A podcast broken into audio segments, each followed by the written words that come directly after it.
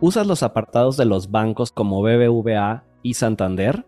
En este capítulo te vamos a explicar cuándo sí usarlos y cuándo definitivamente no te conviene tener tu dinero ahí.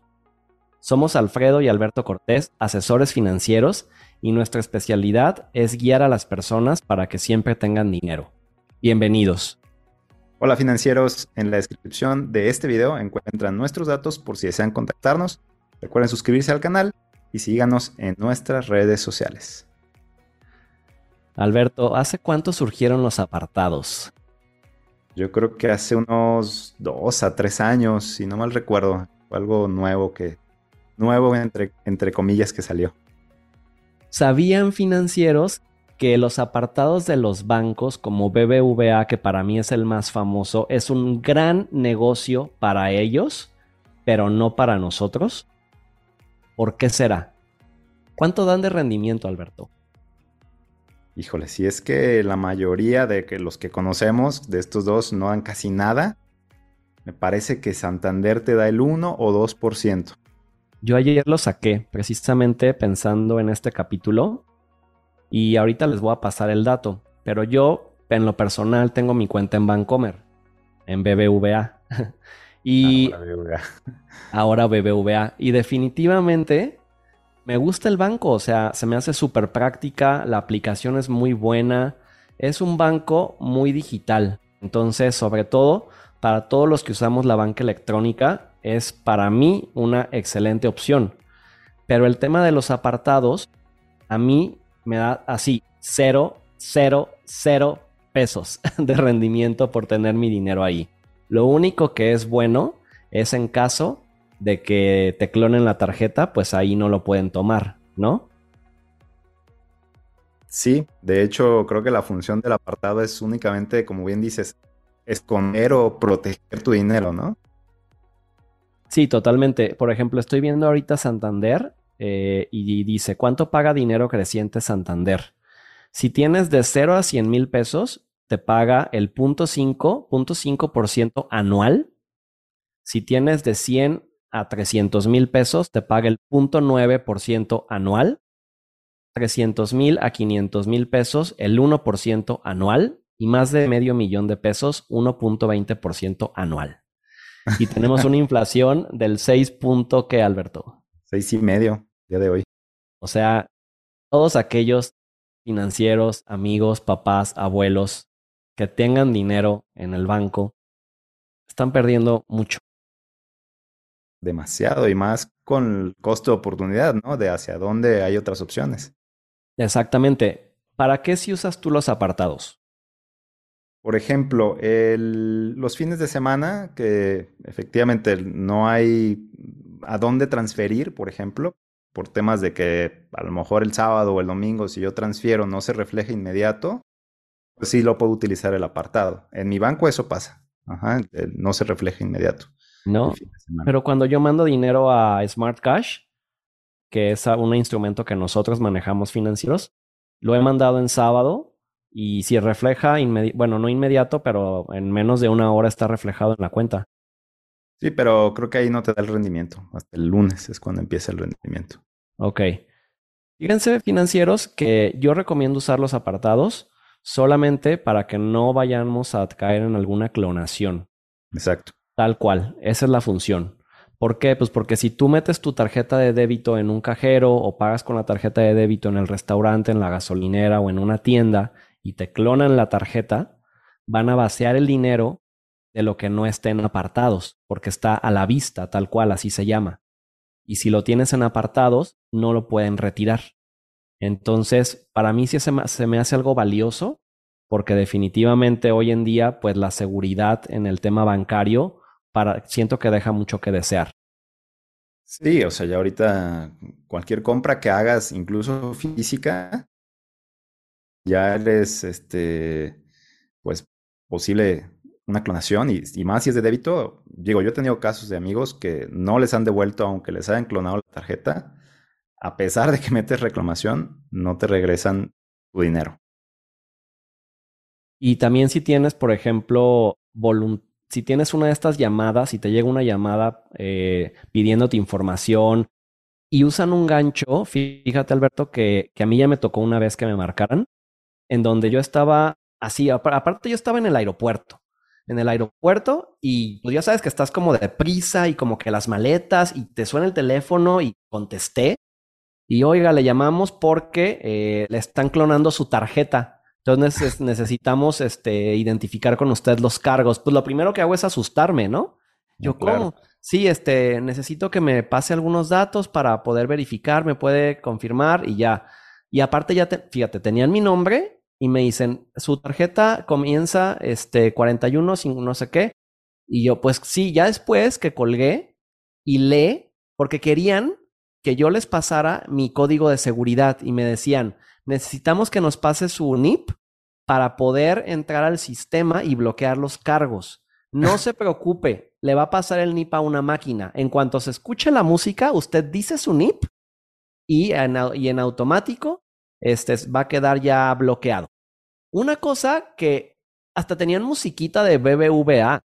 Voz de ejecutivo, o sea, de verdad es todo una es todo un estudio de grabación lo que tienen los delincuentes.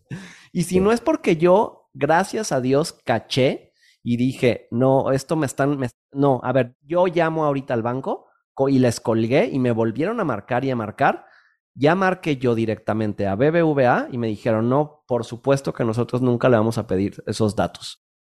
Entonces, imagínense que tienes, hay personas con las cuales yo he platicado que llegan a tener hasta más de un millón de pesos en su cuenta de débito. Wow, imagínate que te vacían un millón de pesos. Así tengo un cliente, Alberto, que le vaciaron un millón y medio de pesos con una llamada. Entonces, los apartados definitivamente serían pues para protegerte de esto, pero el tema también es que no solo queremos protegernos financieros, también queremos ganar dinero, ¿o no? Sí, exactamente. O no perder. sí, incluso lo que estoy pensando es, pues el apartado en lo que encuentras, si es que ahorita no tienes una cuenta adicional a donde mandar ese dinero. Exacto, o sea, si es que no tienes por el momento, pero si, pero contáctanos a nosotros y te podemos ayudar a abrir una cuenta en donde tú tengas un rendimiento mínimo, por ejemplo, las que ahorita están dando es el 9%. Hablaremos en otro capítulo de eso, ¿no?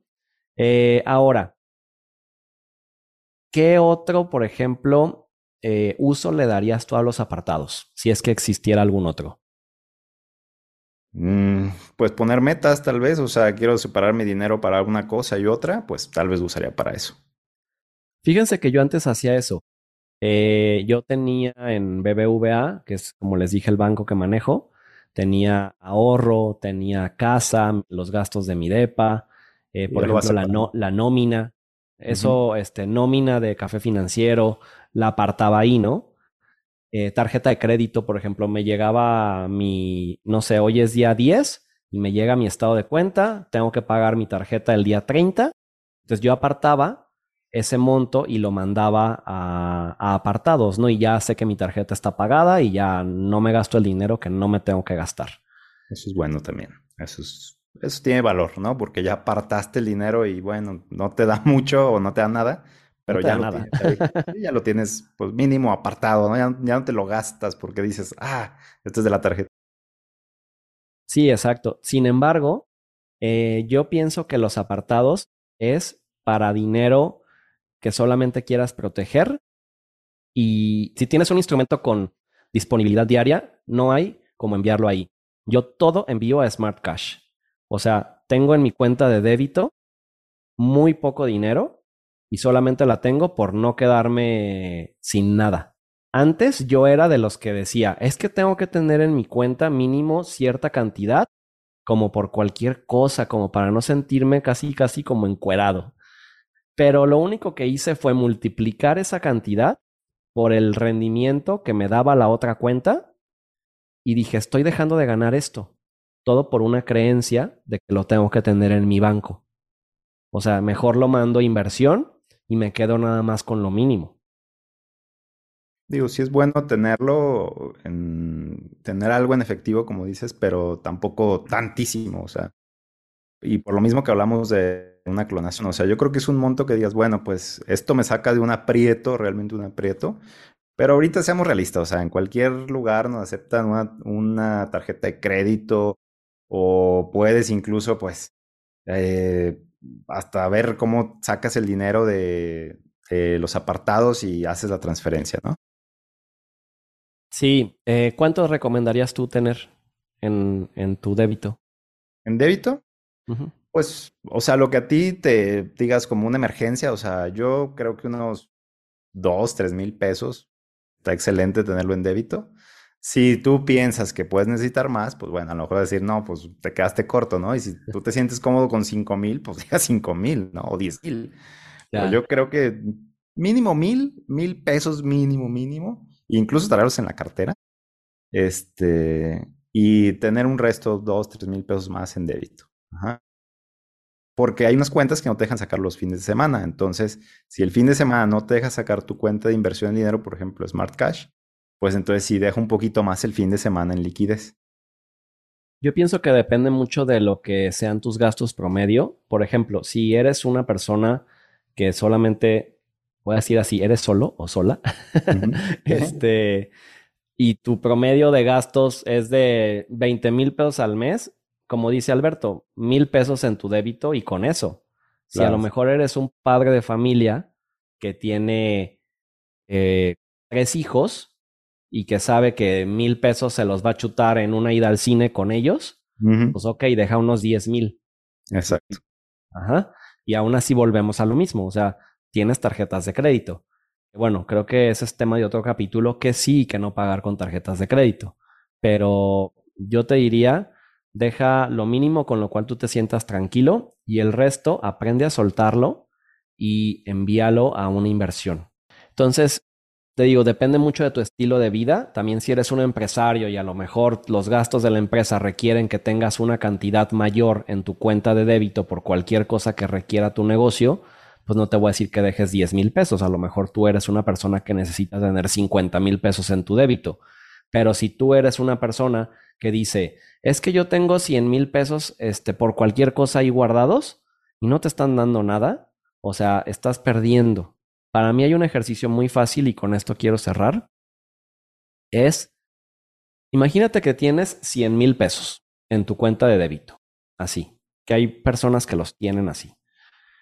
Si tú los inviertes en CETES, te estaría dando 11 mil pesos al año. 11 mil entre 365 son 30 pesos al día. Para mí es algo tan sencillo como este dinero, en lugar de tenerlo aquí en mi débito, lo tengo invertido.